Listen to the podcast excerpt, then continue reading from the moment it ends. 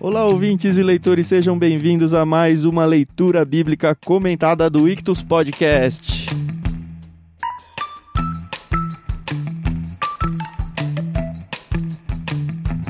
Eu sou o Thiago André Monteiro, arroba Vulgutan, e estou aqui, como você já sabe, com o Thiago Moreira e com a Carol Simão para conversar hoje sobre o capítulo 5 de Gênesis. Isso mesmo, a gente vai colocar o dedo no meio de uma genealogia. Tudo bem com vocês? Tudo bem, sim. É. Vamos ver, né? São 32 versículos aí. Aparentemente é... não vai ter muito o que comentar, mas o pastor Tiago falou que tem sim. Pelo menos cinco, cinco perguntas aí que ele fez e que a gente vai ter que responder. Muito bem, sejam bem-vindos aí, ouvintes e leitores, como diz o Tiagão. Estão colocando muita expectativa aqui sobre mim, tá bom? Eu só disse que teria coisa pra gente comentar em Gênesis 5, que a gente não precisaria pular. Ele falou que Mas já pregou nesse texto e ele escolheu isso, né? Sim. Bom, vamos lá. A minha maior contribuição, como eu já falei em off para eles, foi que eu, como um bom matemático, fiz uma régua do tempo e desenhei os anos em que um nasceu, um morreu, e eu achei coisas muito legais que eu não vi nem comentário. Então uhum, vamos ver, eu vou verdade. compartilhando com vocês. Eu até pensei em divulgar essa imagem aqui para vocês, mas sim, é um negócio que eu sempre quis fazer. Eu tenho já costume há bastante tempo de ler a Bíblia todo ano. Uhum. E toda vez que eu passo em genealogia, eu penso, puxa, um dia eu vou desenhar uma árvore genealógica, uma régua de tempo. Só que para quem faz leitura bíblica no ano, não dá tempo, porque você lê um monte de coisa aí e a vontade fica sempre para trás, né? E aí, quando a gente entrou nesse capítulo, e é o primeiro, né, que a gente vai passar mais de genealogia, até teve a de Caim ali, mas enfim. Aí eu falei, bom, se eu não fizer agora, não vou fazer nunca mais na minha vida, né? então, vou fazer, vamos ver até onde vai. Mas foi legal, eu achei coisas que eu nunca tinha imaginado aqui, vamos seguir. Bem legal mesmo.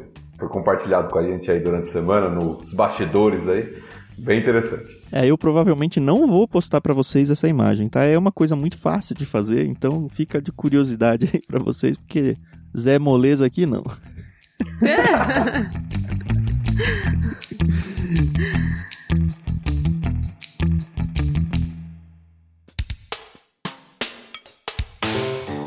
A leitura hoje não tem nem muito como quebrar, né? Eu pensei da gente ler os dois primeiros, porque, enfim, não entra exatamente na genealogia. E aí depois seguir tudo até o final do capítulo, que é curtinho. E aí depois a gente vai passando nome a nome. Acha que funciona assim? Acho que sim. Então beleza. Eu vou ler primeiro porque é pouquinho, aí depois vocês leem o maior. Então, versos 1 e 2: Este é o relato dos descendentes de Adão, quando Deus criou os seres humanos, formou-os semelhantes a ele, criou-os homem e mulher quando foram criados, Deus os abençoou e os chamou de humanidade.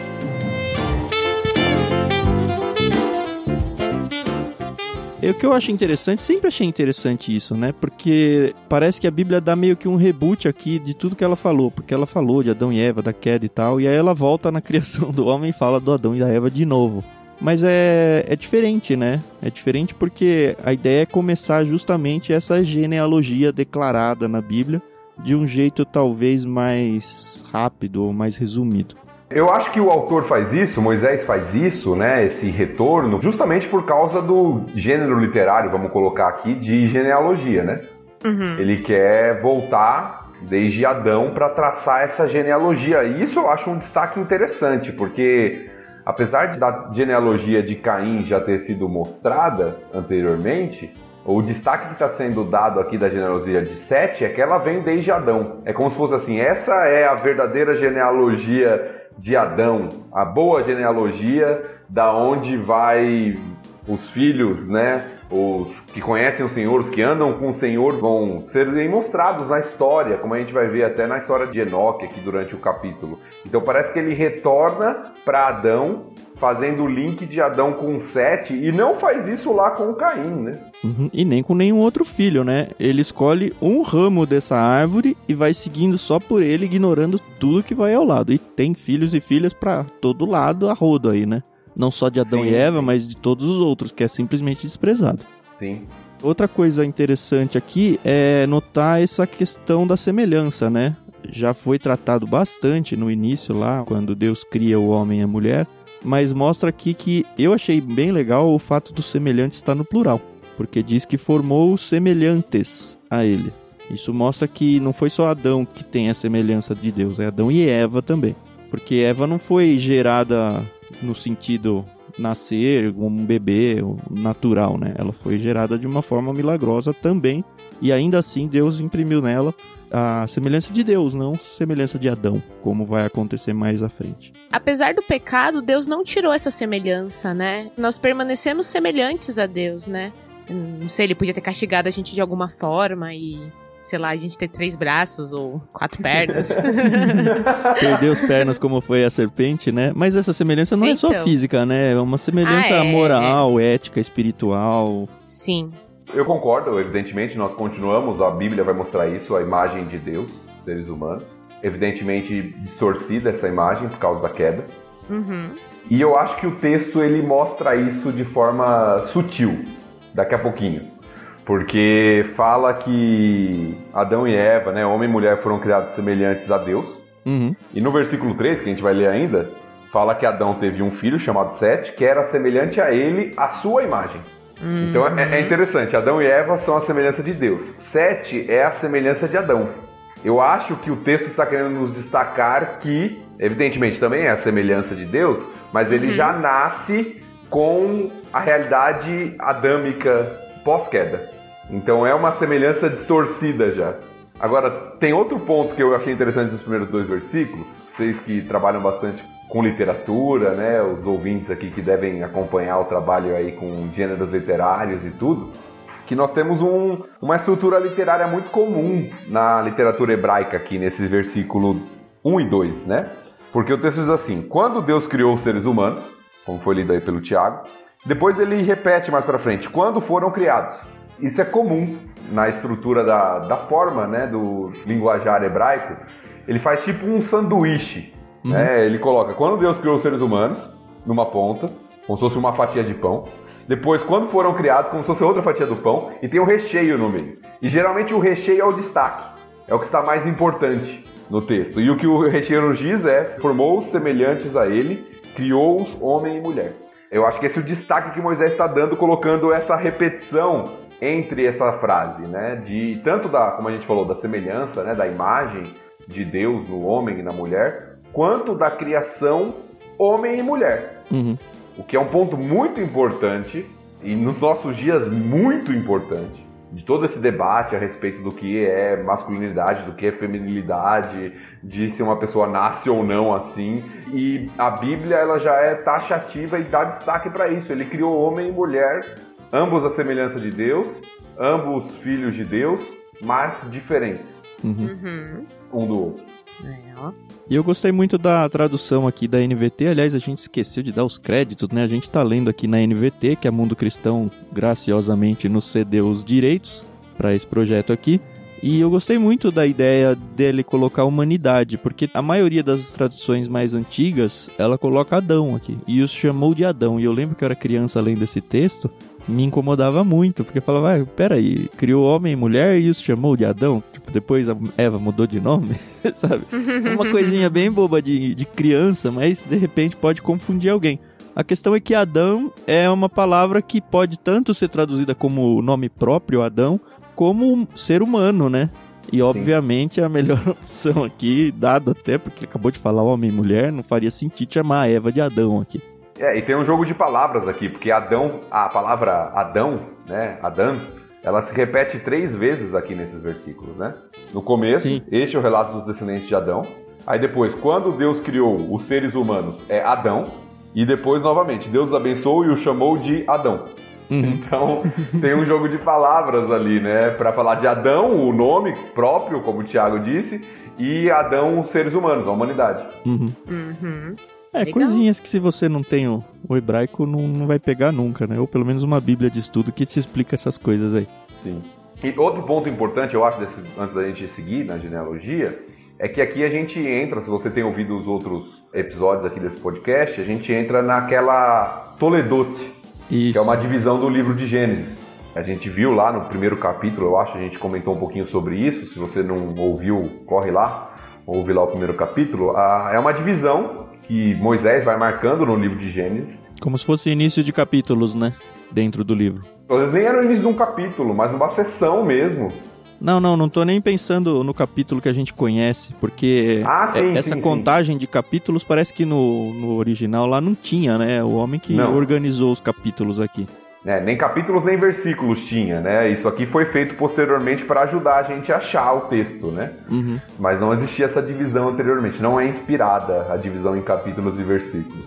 Sim. E aí essas toledotes, elas funcionariam meio que como esses blocos já impressos pelo próprio autor aqui.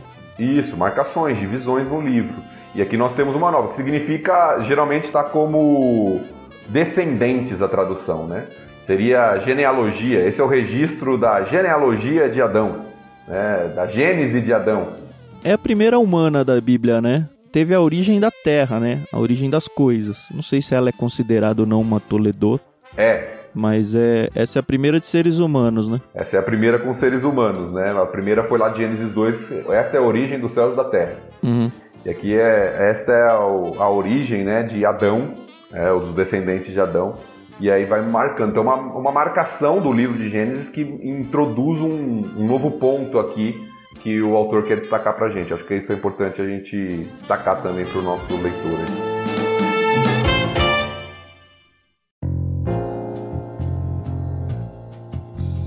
Vamos seguir? Eu vou deixar o pastor com essa voz de radialista. Pode ler. Você ficou com medo do Malalael, né? Não. Quer que eu leia tudo? Pode ler. Então tá bom, vamos lá.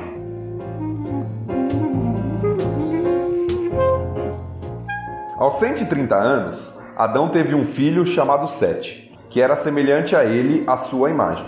Depois do nascimento de Sete, Adão viveu mais 800 anos e teve outros filhos e filhas. Adão viveu 930 anos e morreu. Aos 105 anos, Sete gerou Enos. Depois do nascimento de Enos, Sete viveu mais 807 anos e teve outros filhos e filhas. Sete viveu 912 anos e morreu. Aos 90 anos, Enos gerou Cainã.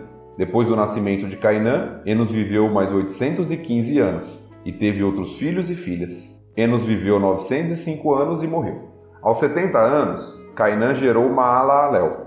Depois do nascimento de Maalalel, Cainã viveu mais 840 anos e teve outros filhos e filhas. Cainã viveu 910 anos e morreu. Aos 65 anos, Maalalel gerou Jared. Depois do nascimento de Jared, Maalalel viveu mais 830 anos e teve outros filhos e filhas. Maalalel viveu 895 anos e morreu. Aos 162 anos, Jared gerou Enoque. Depois do nascimento de Enoque, Jarel viveu mais 800 anos e teve outros filhos e filhas. Jared viveu 962 anos e morreu. Aos 65 anos, Enoque gerou Matusalém. Depois do nascimento de Matusalém, Enoque viveu em comunhão com Deus por mais 300 anos e teve outros filhos e filhas. Enoque viveu 365 anos, andando em comunhão com Deus, até que um dia desapareceu, porque Deus o levou para junto de si. Aos 187 anos, Matusalém gerou Lameque. Depois do nascimento de Lameque, Matusalém viveu mais os 782 anos e teve outros filhos e filhas. Matusalém viveu 969 anos e morreu. Aos 182 anos, Lameque gerou um filho. Chamou-o de Noé, pois disse: Que ele nos traga alívio de nossas tarefas e do trabalho doloroso de cultivar essa terra que o Senhor amaldiçoou. Depois do nascimento de Noé, Lameque viveu mais 595 anos e teve outros filhos e filhas. Lameque viveu 777 anos e morreu. Depois que completou 500 anos, Noé gerou três filhos: Sem, Cã e Jafé.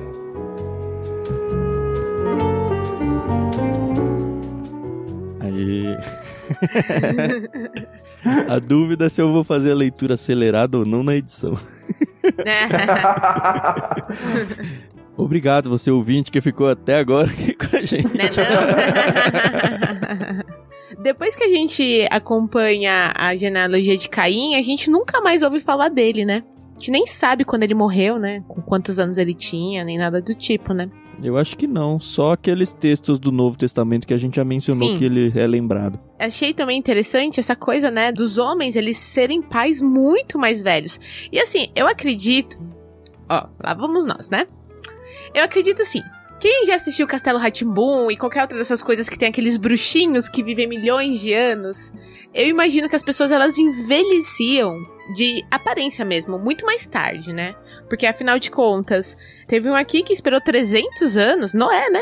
Não é 300. 500 anos. Pois é, 500 anos, gente. Então eu acredito, na minha cabeça infantil de Castelo Ratimbun e por aí vai, que eles envelheciam fisicamente muito mais tarde, né? É, aparentemente sim. Aparentemente, é. A vida era mais lenta e longeva, aparentemente, aqui, uhum. né? É, tem muita gente que defende essa longevidade aí com base nas águas do dilúvio que ainda não tinham vindo e tal. Mas eu acho que a gente não. Nem, acho que nem deveria ficar especulando muito por aí, porque a própria Bíblia não explica. Ela simplesmente diz, ó, oh, era assim e pronto e acabou. E assim, uhum. cabe a nós acreditarmos na Bíblia ou não. Eu acredito com e certeza. não tenho problema nenhum com isso. É. Eu acho que o que a gente pode inferir é que essa diminuição da vida ela é consequência do pecado. Aham. Uhum. Mas ela já acontece bem drástica pós Noé, né? Sim. Ainda não chega no que é a gente, mas já cai para casa de uns 120, alguma coisa assim. Lembrando que no, no futuro, né, no milênio, tem uma promessa de que as pessoas vão voltar a viver bastante. Tem uma, uma profecia que diz que a pessoa que morre aos mil anos lá é considerada jovem. Uhum. então você parece que vai ter um retorno a essa realidade inicial. Né? Isso, e quando a gente chegar lá, a gente vai explicar, viu? Porque não quer dizer que a gente, depois de ressuscitar e for para o Senhor, vai morrer novamente. Não é esse o grupo de pessoas que vai morrer. É verdade, boa, boa observação. a gente vai ser eterno aí. Eterno não, né? Infinito. Infinito. Tem, uma, tem uma discussãozinha aí de termos que não vale a pena a gente entrar agora. Mas é isso. Eu fiz a minha régua, como vocês já sabem, né? E eu peguei aqui então data de início, data de final. Adão começando no ano zero, que eu contei aqui. Ele vai até então 930. E eu peguei algumas coisas interessantes que eu vou falar ao longo dos comentários de cada nome. Aliás, a primeira coisa antes da gente entrar nos nomes, eu gostei muito de um livro que eu estava lendo para me preparar aqui, ele diz que esse capítulo ele tem sido chamado de As Badaladas do Sino da Morte. Eu falei, nossa, que legal. Mas se a gente for ver, é exatamente isso, né? Ele quase termina todos os capítulos que ele tá falando dessa genealogia com e morreu. A menos das inserções ali de Enoque, que a gente vai falar com certeza bastante, e uhum. do finalzinho ali de Noé, que enfim, Noé ainda não morreu. Ele fala: Fulano fez três coisas: nasceu, procriou e morreu. Nasceu, procriou e morreu. É interessante porque eu não lembro se em outras genealogias declaradas assim da Bíblia aparece esse termo de uma maneira tão recorrente. Ficar atento aí para as próximas. Que eu me lembre também não, mas eu acho que isso é para dar justamente o destaque que ele quer dar na genealogia, né? A genealogia ela tem um padrão, como foi bem dito aí pelo Tiago, de nascimento, procriação e morte. Imagine o leitor lendo isso pela primeira vez, né? Ele lê e fala, é a mesma coisa para todo mundo. Vou só terminar a leitura aqui, é a mesma coisa para todo mundo. Chega em um que muda a coisa. É. é, muda a genealogia. E eu acho que é o destaque que Moisés quer dar. Ele vai pontuando, deixando tudo igual para ressaltar o olhar naquele que é diferente. Uhum. Uhum. E eu acho que mais, até não mais, mas também isso é o fato de ficar muito bem destacado a consequência do pecado de Adão e Eva. Lembra que ele falou, certamente morrerão. E agora ele fala, ó, essa é a genealogia do Adão, partindo pela linha dos que seguiram ao Senhor, porque Caim, como a Carol falou, já ficou para trás, e ainda assim todos eles, e morreu, e morreu. E sempre conclui com a condenação de Deus para o ser humano, e morreu. Mas enfim, Verdade. Adão, é, vamos lá. O Adão que eu marquei de destaque aqui é que ele, como a gente já mencionou, ele passou a imagem adiante. E aí eu coloco duas imagens que ele passou adiante, né? Uma inferência minha aqui. A imagem que ele tinha recebido de Deus e a imagem do pecado. Então ele passa os dois adiante. E infelizmente hoje nós continuamos ter essas duas e não só a primeira. É, só para ficar claro para quem está ouvindo, o Thiago está usando essa expressão didaticamente, na verdade é, é, a mesma imagem, né? Só que distorcida. A gente continua a imagem de Deus, só que não é a imagem original lá de Adão, sem pecado é uma imagem que uhum. foi corrompida por causa do pecado, né? Sim, uhum. e a gente carrega aí o tal do famoso pecado original, né? O pecado de Adão. Sim. E é por isso que a gente entende, por exemplo, que crianças elas não nascem santas. Elas já nascem em pecado. E é o que a Bíblia vai apresentar pra gente, principalmente lá no Novo Testamento. Ela já nasce em uhum. pecado, ela já nasce um ser pecador. E aí, enfim, isso tem outros desdobramentos bem complicados que não tá na hora de entrar também. é verdade. Se você tiver dúvida sobre isso, tenha um filho ou visite o berçário da sua igreja. É. Exatamente. Precisa ir pro berçário da igreja, pode ir pra qualquer escola aí, né? Seja professor, se você não tiver filho, você vai ver que beleza. Desça no condomínio para ver as crianças brincando. É. Pois é. Mas enfim, o Enos, que é o filho do Adão, ele não diz não. grande coisa aqui, mas eu queria o destacar... Enos é filho de, de Sete. De Sete, desculpa. Tem o Sete ainda, que não fala praticamente nada, né?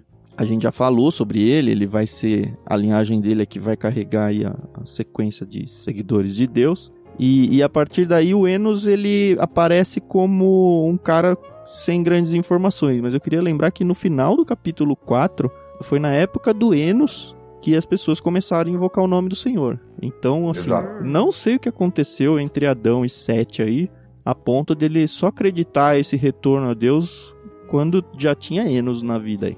E se a gente for olhar isso aí, quando Enos nasceu, Adão já tinha 235 anos. Eu acho que o destaque, Tiago, é justamente para marcar uma nova genealogia. Sete vem como substituto de Abel. Uhum. É, a própria Eva fala isso. Deus me deu outro filho no lugar de Abel que Caim matou. Certo. E aí, Enos, como filho de Sete, parece, para mim, né, o, o, destaque desse início de Gênesis aqui, quando começam as gerações, as genealogias, é justamente fazer o contraste da genealogia que se distanciou do Senhor, que saiu da presença do Senhor, e agora dessa genealogia que invoca o nome do Senhor. Uhum. Tem um outro detalhe que eu peguei aqui do Enos, Assim, se você não fizer essa regra, você não vai pegar no texto bíblico. O Enos conheceu Noé. Já pensou, cara? Que legal. O, o, neto do Adão conheceu Noé. Ele viu Noé nascer. O Noé nasce nessa contagem em 1056 e o Enos só vai morrer em 1140. Então ele ficou aí, putz, 50 anos, pouco mais de 50 anos aí, junto com o Noé. Eu nunca teria essa informação se não fosse o Thiago.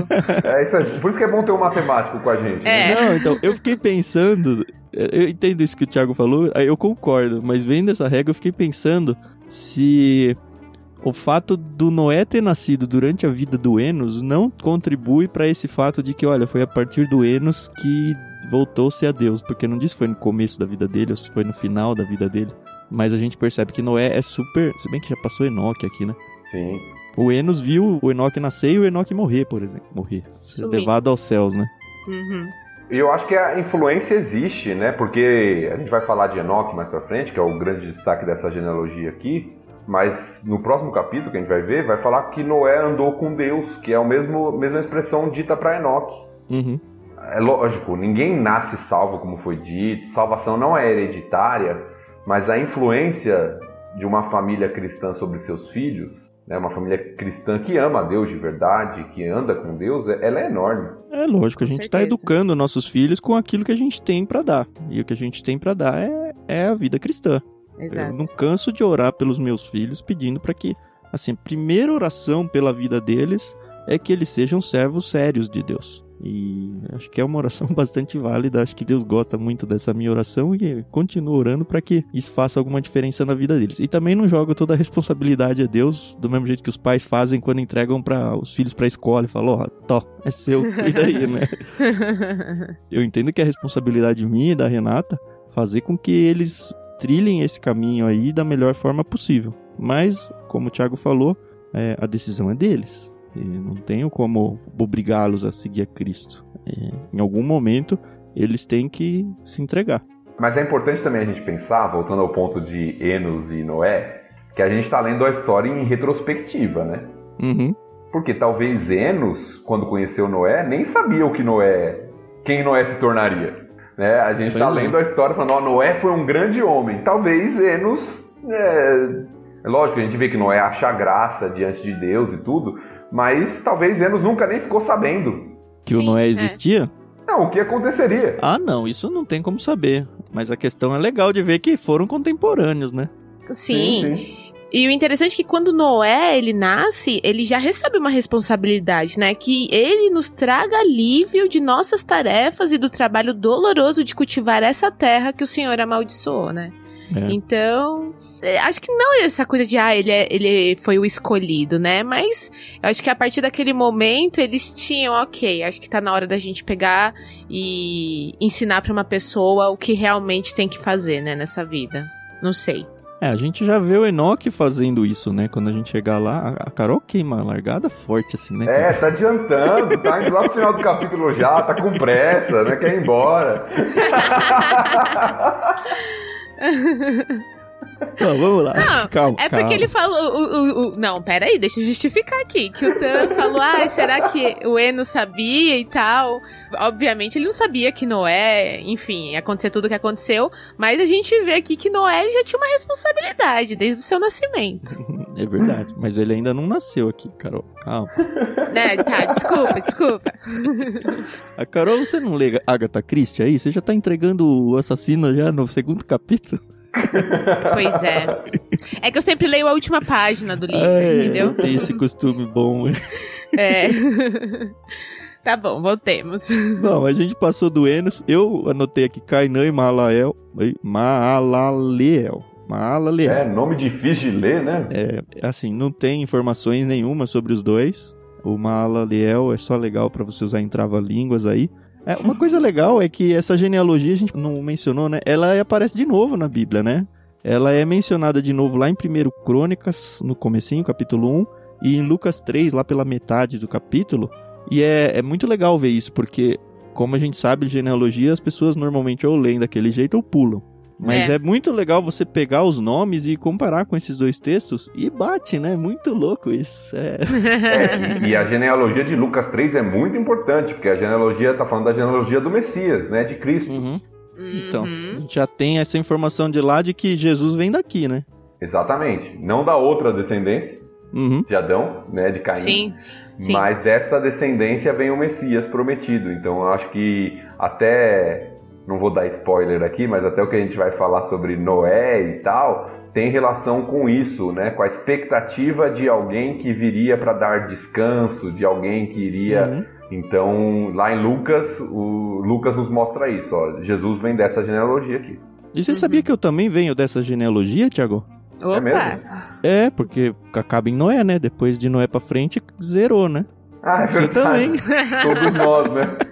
Verdade. Ó.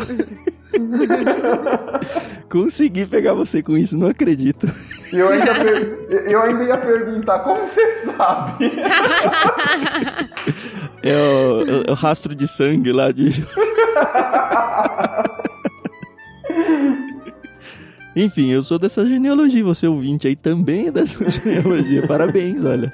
Não veio do Caim. Não é não? Uma coisa importante da gente colocar também aqui, antes da gente já estar tá chegando perto de Enoch, a gente vai destacar um pouquinho, é que a genealogia, ela destaca algumas pessoas, né? Geralmente o primeiro filho tinha destaque e tudo. Uhum. Mas tem muitas outras pessoas aqui na Terra, porque vai falando, gerou filhos e filhas, gerou filhos e filhas, gerou filhos e filhas, que não são nem contados na genealogia aqui. Uhum. Porque às vezes a gente tem uma leitura bíblica tão é, condicionada e a gente esquece que a Bíblia ela é seletiva nas suas informações. Ela não está passando Sim. informação de tudo o que aconteceu, de todas as pessoas sobre a face da Terra. Porque no próximo capítulo a gente vai ver que a maldade humana se espalhou de tal forma. A gente vai falar, nossa, mas tem tão pouca gente aqui. Mas não é tão pouca gente. Aqui não tem o um relato do nome de todo mundo, né? Nem da Exato. quantidade. Exato. É, se cada um teve um filho por ano aqui, ó. É, imaginou? falar, o Noé teve com 500 anos, né? Que ele gerou os três aí. Imagina quantos filhos dá pra ter em 500 anos. Então. bem, vamos lá. A gente tem então o salto do Maalaleel, ó, oh, foi bem. Aí pula pro Jared, e o Jared, a única coisa de informação mais relevante que a gente tem é que ele foi o pai do Enoch. Sim. E aí, enfim, chega o tão afamado Enoch, que não tem nada a ver com Enoch, que também tem lá na genealogia de Caim. Uhum. E, enfim, eu vou deixar vocês falarem do Enoch, vocês falam mais bonito que eu. E o Lameque dessa genealogia também não tem nada a ver com o Lameque da outra. São só nomes iguais.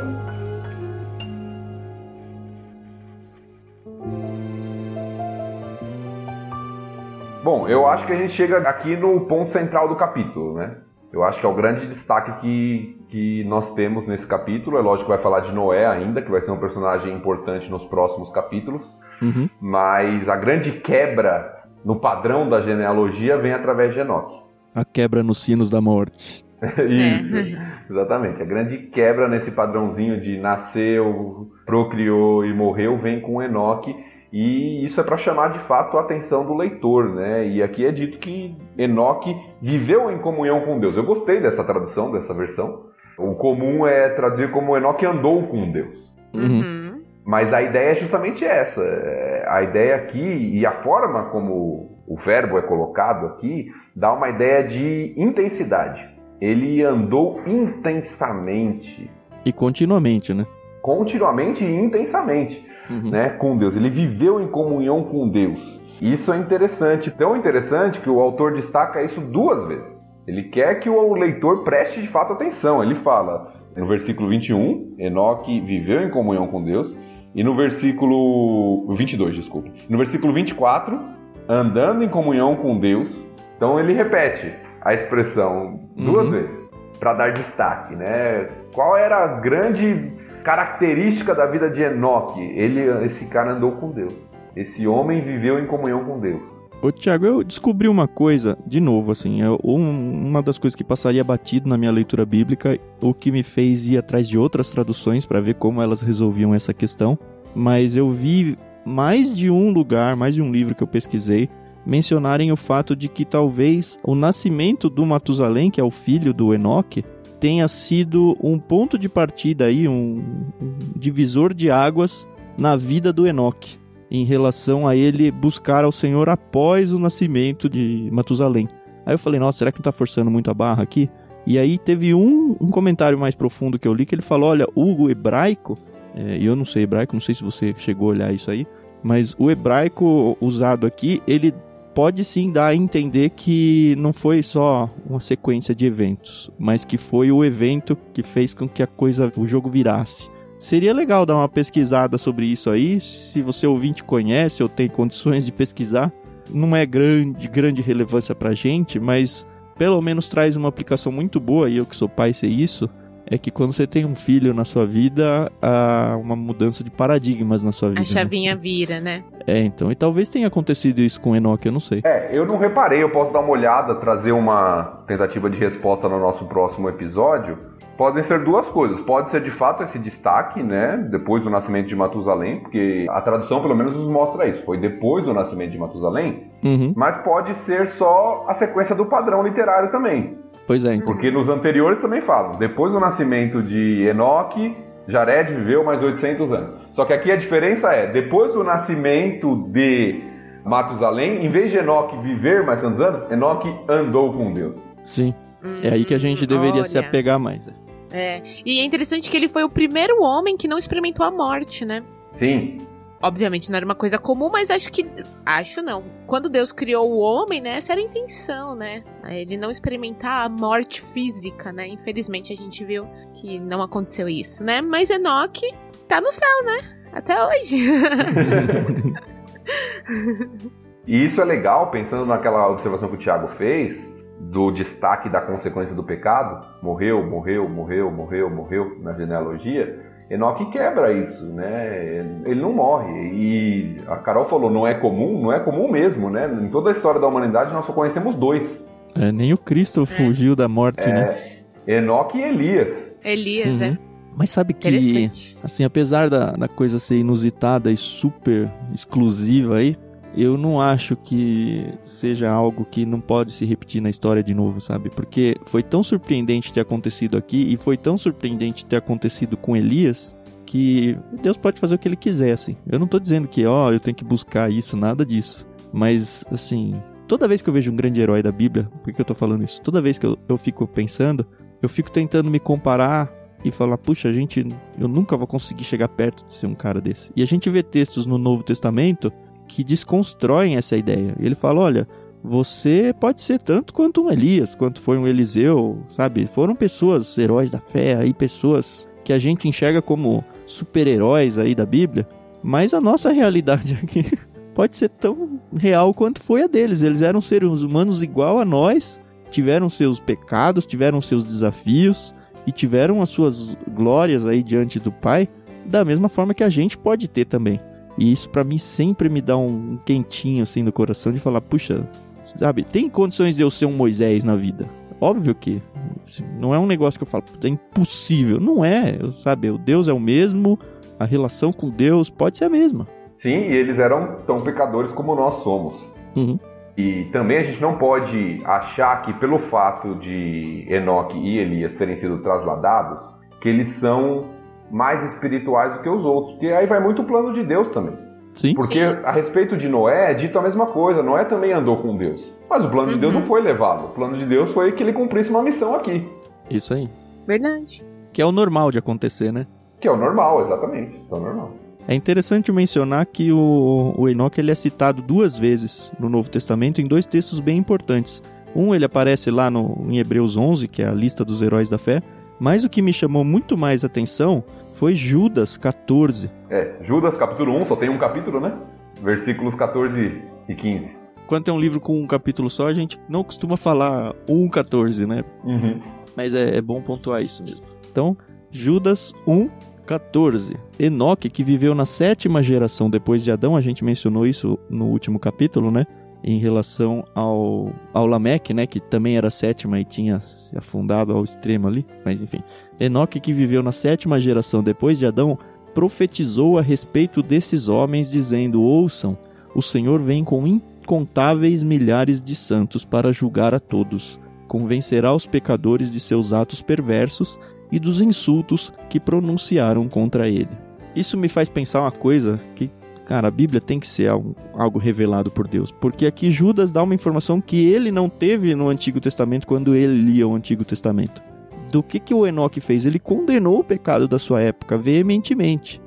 E se a gente for de novo olhar na minha reguinha ali, o Enoque estava vivendo, o Adão ainda estava vivo, e ele não chegou a ver o Noé, ele viu só o pai do Noé, mas é impressionante, porque quando a gente chegar lá no Noé, Deus vai decidir destruir o mundo, e isso não é um grande spoiler, porque se você não sabe da arca de Noé, pelo amor, né? Mas enfim. é interessante que o mundo, nesse período aqui, essa é a linha que está seguindo a Deus, mas tem quantos outros filhos e filhas por aí, a própria linhagem de Caim, difamando e estragando a humanidade a tal ponto de Deus falar basta, não dá mais, e é daqui a pouco, assim, sabe? E vamos ter que estragar tudo. Isso é muito importante. É, então. E o Enoque já é o cara que fica enfiando o dedo na ferida. Não é o cara passivo que se fechou num mosteiro, sabe? E viveu a sua espiritualidade alheio à realidade do mundo. É, ele era um cara incisivo no mundo. Isso que me chamou muito a atenção no texto ali de Judas. Sim, isso é muito importante porque nos mostra primeiro que, aparentemente, pelo menos de relato bíblico que a gente tem, Enoque é o primeiro profeta pregador aqui, né? Uhum. Que a gente tem na história. E que mostra que Enoque andou com Deus em meio a um mundo corrompido. Porque muitas vezes a gente coloca desculpas e barreiras para falar, não, mas no mundo que a gente vive é muito difícil. É. Ah, é, é muito difícil ser crente na faculdade é muito difícil ser crente em tal contexto, é muito difícil ser crente hoje no Brasil. Ah, e, e Enoque foi um cara que andou com Deus em meio ao mundo pervertido que daqui a pouquinho vai ser destruído por causa da maldade que se preencheu pela terra. Deus resolve destruir a humanidade. Uhum. É. Então a gente vê que é possível andar com Deus, mesmo num mundo corrompido, mesmo num mundo que a gente sabe que vai ser assim, Jesus já falou, né? Que nós vivemos como luzeiros em um mundo corrompido e nós devemos de fato andar com Deus nesse mundo. E Enoque fez isso, mostrando que é possível. Pois é. Bom, e aí surge então Matusalém. Deixa eu só, antes de chegar em Matusalém, vamos ler o outro texto de Enoque que eu acho que é importante também, Tiago. Você citou Hebreus 11, 5 e 6. Eu estou lendo na revista atualizada agora, tá? Que diz assim: Pela fé, Enoque foi trasladado para não ver a morte. Não foi achado, porque Deus o trasladara pois antes da sua trasladação obteve testemunho de haver agradado a Deus. De fato, sem fé é impossível agradar a Deus, porquanto é necessário que aquele que se aproxima de Deus creia que ele existe e que se torna galardoador dos que o buscam. Então é interessante o destaque que o autor de Hebreus dá. Ele fala da fé de Enoque e de como Enoque agradou a Deus com seu viver. né? E faz a relação entre essas duas coisas. Sem fé é impossível se agradar a Deus. Então, Enoque foi um homem de fé, né? Foi um pregador, como a gente viu, da verdade, e ele agradou a Deus com seu viver porque andou em comunhão com Deus. Uma vez eu ouvi uma mensagem falando sobre Enoque também, e o autor ele deu esse, o pregador ele deu esse destaque para a forma como o verbo foi colocado ali de andar com Deus. Que no hebraico você tem vários, várias formas verbais aí que podem destacar como a pessoa faz uma ação. E a forma que foi utilizada aqui para Enoque é a mais intensa. E aí ele deu o exemplo da filha dele. Esse aí é o texto de Hebreus ou o texto de Gênesis? Não, não. Tá voltando para Gênesis. O andou com Deus ali. Ele deu o exemplo da filha dele. A filha dele tinha que fazer aula de inglês e aula de piano, né? A filha dele fazia essas duas aulas. E ela amava a aula de piano. Sempre que ele estava com a aula de piano, ela fazia com prazer. Mas ela detestava a aula de inglês. Ela fazia. Mas porque claro tinha que, que ela detestava inglês. porque tinha que fazer. É, que era obrigada a fazer. E aí ele ilustra isso com esse ponto. Enoque andou com Deus e o que o verbo nos revela aqui é que ele amava andar com Deus. Isso é muito interessante, porque às vezes a gente vê pessoas no nosso contexto, contexto de igreja, cristão, que faz as coisas por obrigação. Ah, eu leio a Bíblia que eu tenho que ler, eu vou na igreja que eu tenho que ir. E se torna uma obrigação, um fardo, e não um prazer. Né? Uhum. E o que Enoque nos coloca aqui, o que é nos mostrado da vida de Enoque, que ter comunhão com Deus para ele era um prazer. É verdade. E é fácil para quem está em rotina, é fácil tornar coisa mecânica, né? Sim parar de se emocionar com um texto, por exemplo, um texto bíblico, você uhum. se cauterizar para a situação do mundo e alguém pede oração para você, você fala, ah, tá bom, vou orar, faz aquela oração protocolar só para dizer que orou, sem necessariamente se envolver com aquilo. Tem seus lados perigosos aí da aula de piano e da aula de, de inglês mesmo. Mas outra coisa boa, né, uma novidade, não é novidade, mas é boa, é que o que foi necessário para que o Enoch fosse do jeito que ele era, tá disponível pra gente também. Igualzinho. A gente pode Verdade. caminhar o mesmo caminho que o Enoque caminhou, como diz Hebreus lá, só por causa da fé, só por causa do, do relacionamento dele com Deus. Muito fácil da gente simular, não é simular não, da gente viver essa realidade que o Enoque viveu. O que não quer dizer que Deus vai resolver trasladar a gente, mas com certeza vai ser muito gostoso andar do lado de Deus. Uhum.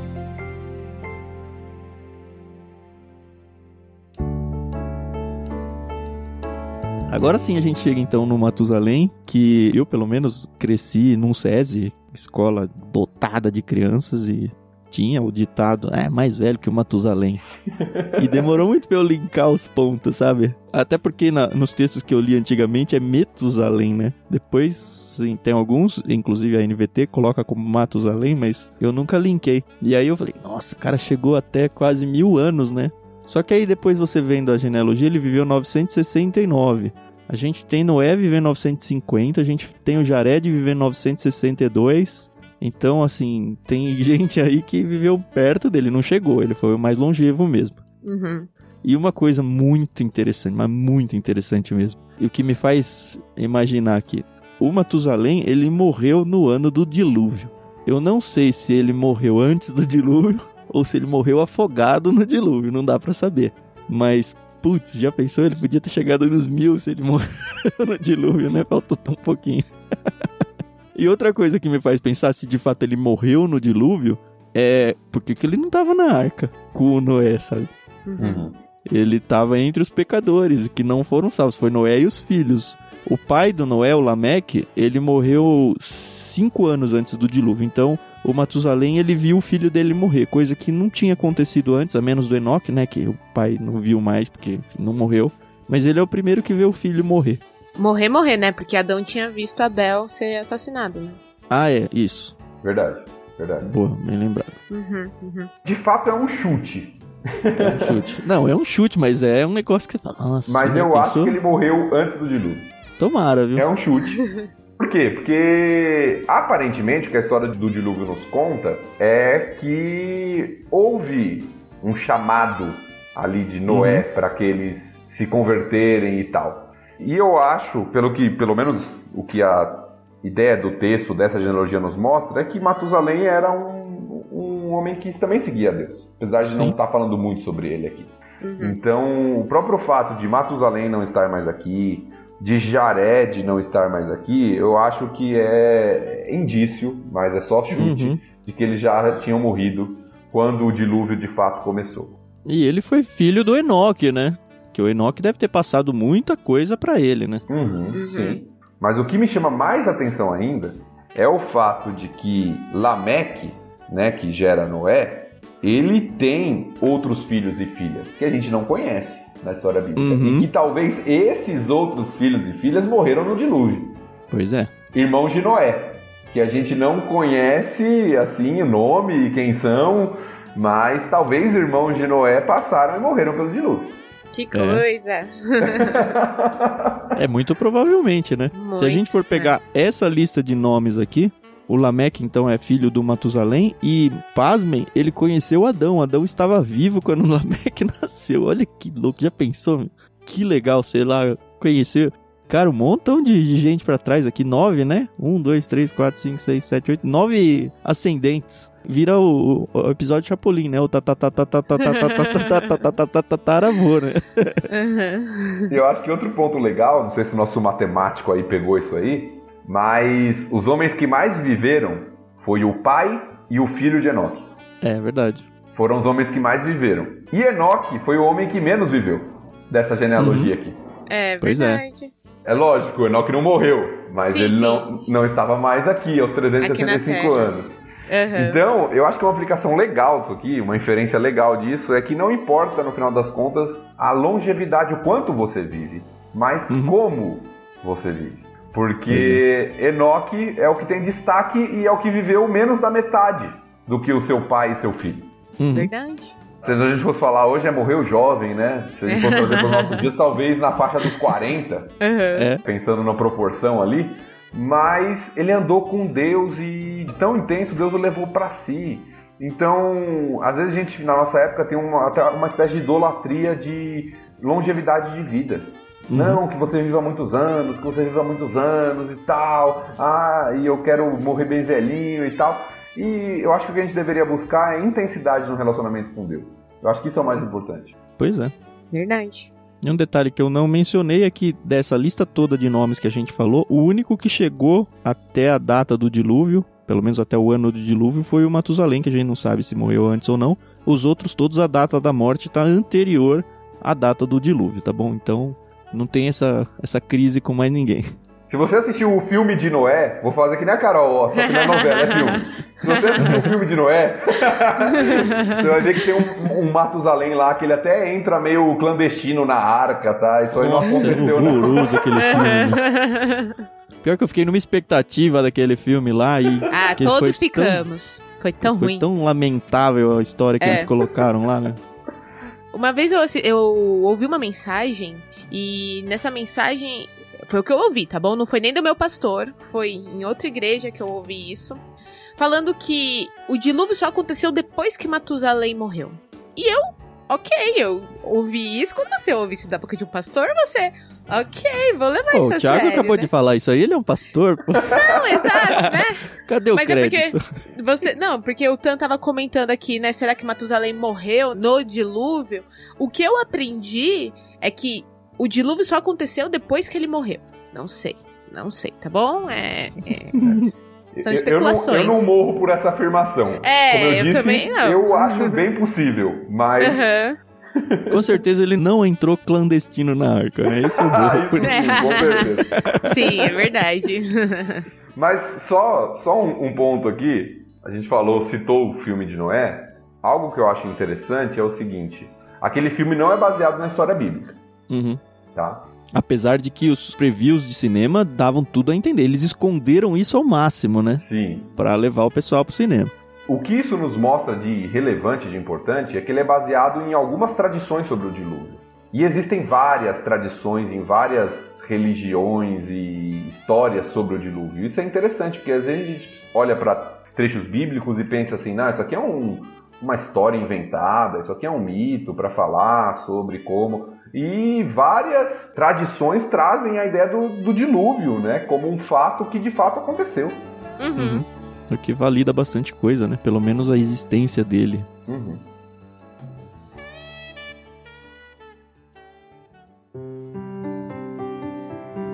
Bom, eu queria falar do Lameque, porque ele é outro que rompe essa narrativa de nasceu, procriou, morreu, né? Ele, quando tem Noé, o texto abre um mega parênteses aqui para falar sobre ele, que a Carol já tinha estragado a surpresa aqui, né? surpresa que o, a gente já tinha lido, né? O Thiago já tinha lido aqui. Isso tá no verso 29, né? 28 e 29. Aos 182 anos, Lameque gerou um filho, chamou-o de Noé, pois disse que ele nos traga alívio de nossas tarefas e do trabalho doloroso de cultivar esta terra que o Senhor amaldiçoou. E aí segue de volta no, na estrutura, viveu mais tanto, morreu, teve filho e tal.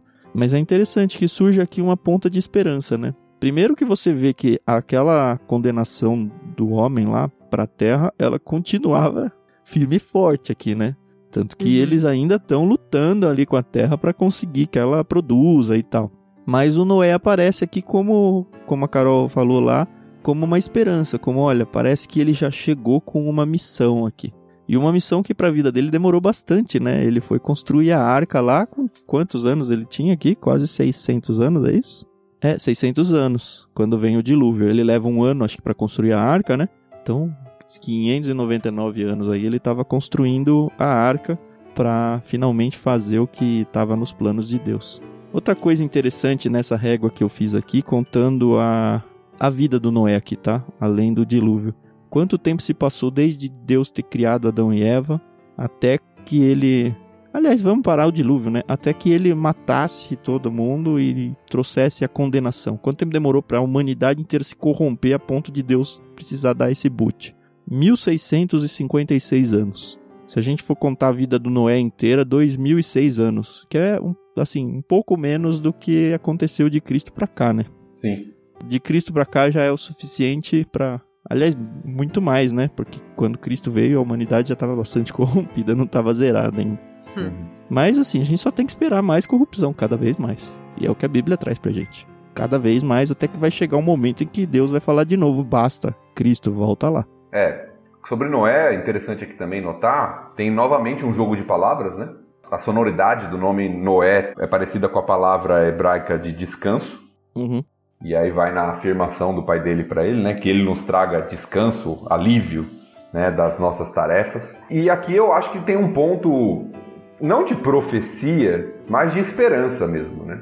Do pai dele. Então, aquele, aquele olhar de esperança dessa genealogia, de que a promessa de Deus vai ser cumprida, né? Então, Noé, que ele nos deu descanso, né? Que ele nos livre da maldição que foi posta sobre a terra, que então a esperança, a expectativa. A gente sabe que não foi Noé plenamente, pelo menos foi Cristo que fez isso lá na genealogia uhum. mais para frente da genealogia de Noé.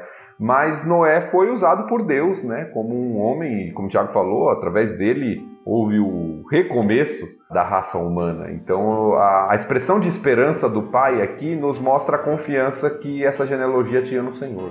É isso. E aí, então, Noé tem os três filhos dele: o Sem, o Cã e o Jafé. O Sem vai ser a origem dos judeus aí, por causa do nome dele, que tem o termo semita. Semitas, isso. Mas aí já é história pro próximo capítulo. E olha, pasmem, a gente conseguiu passar de uma hora de gravação em bruto aqui.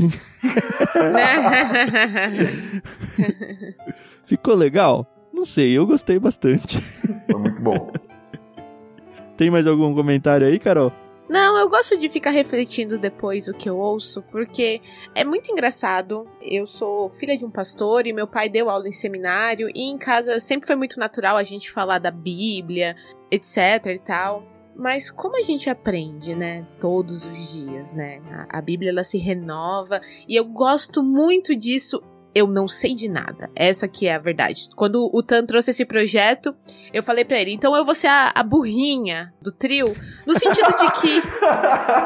Entendam, eu quero fazer as perguntas que as pessoas gostariam de fazer e têm vergonha, então entendeu? Então é uma máscara, é isso? Um personagem. É, ó, mas você nem sabe, hein, Thiago? Mãe de tudo. Carol, aqui. você que é filha de pastor aqui. Pois é, mas é, é esse título não quer dizer nada, né? é isso que eu gosto, entendeu? Eu gosto de aprender. Então eu acho interessante quando é, a gente senta aqui e tira uma, uma hora e meia para conversar sobre as coisas, para ver que eu já li a Bíblia várias vezes. sozinha, em, com minha família. E, caramba, tô aprendendo muito mais, entendeu? Isso é muito gostoso, entendeu? Ô, Thiago, eu não quero ser injusto aqui. Seu pai não é pastor, é? Ou é? Não, meu avô. Seu avô. Eu sabia que tinha algum pastor aí pra cima. Mas, beleza. Então, ó, o Thiago é avô de pastor. Eu não sou não. nada, tá? Eu, eu sou... sou neto. Neto, é. é. Ah, é?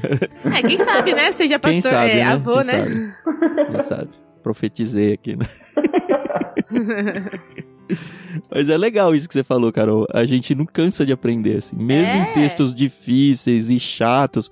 Olha assim, a gente brinca aqui, tirou leite de pedra e tal, mas vocês perceberam, foi super natural a coisa. É só a gente realmente querer se interessar que uhum. a gente uhum. descobre joias aqui.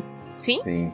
E eu digo mesmo, às vezes as pessoas têm a impressão assim, ah, o pastor, ele, ele já sabe tudo e tal. E para mim é uma caminhada de aprendizado com vocês aqui também, à medida que a gente vai compartilhando. Eu acho que isso é muito legal de uma leitura bíblica em comunidade, né? Eu acho que a gente deveria fazer muito mais isso como igreja, porque a gente aprende muito uns com Sim. os outros nessa caminhada.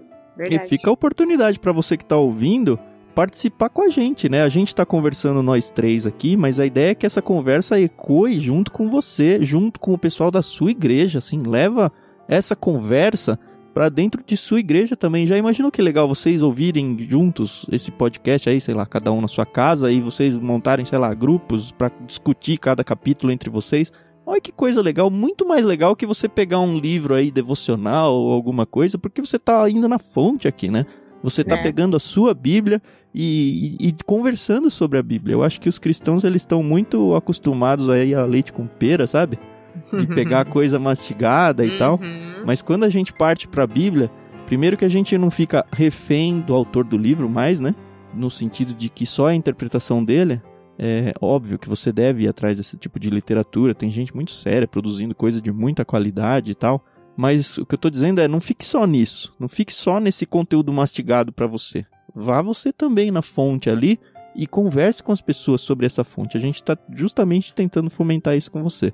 Então, passa adiante esse áudio aí, se você vai passar o link, se você vai fazer download e passar o arquivo, não importa pra gente, tá bom? O importante é que isso abençoe a vida de vocês da mesma forma que tem abençoado a nossa. Isso aí.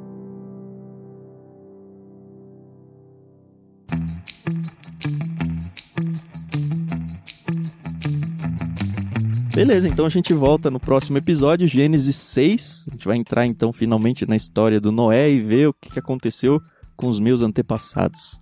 Falar também dos filhos de Deus e as filhas dos homens. Você vai querer falar isso aí? Não sei se eu tô muito afim de falar. Opa, tem que falar, né? Não pode pular as polêmicas, né? É verdade. É a Carol que gosta das tretas aí, né? Opa! Mas enfim, vamos ter que falar dos filhos de Deus e dos filhos do homem e eu vou deixar o Thiago falar e me ensinar. eu já briguei com esse texto algumas vezes. Eu não consigo fechar ele na minha cabeça, de verdade. Não sei se isso vai fechar, então fica como gancho então pro próximo episódio, né? E vamos ver o que nós vamos falar dos filhos de Deus, dos filhos dos homens, das filhas, né? Então tá bom, obrigado mais uma vez por ficar aqui com a gente. Curtam bastante aí o que a gente tem feito, passem adiante à vontade aí, interajam com a gente, que é o que a gente mais quer, é aumentar o grupo de conversa aí. E até o próximo episódio. Tchau, tchau. Até a próxima, pessoal. Tchau, pessoal.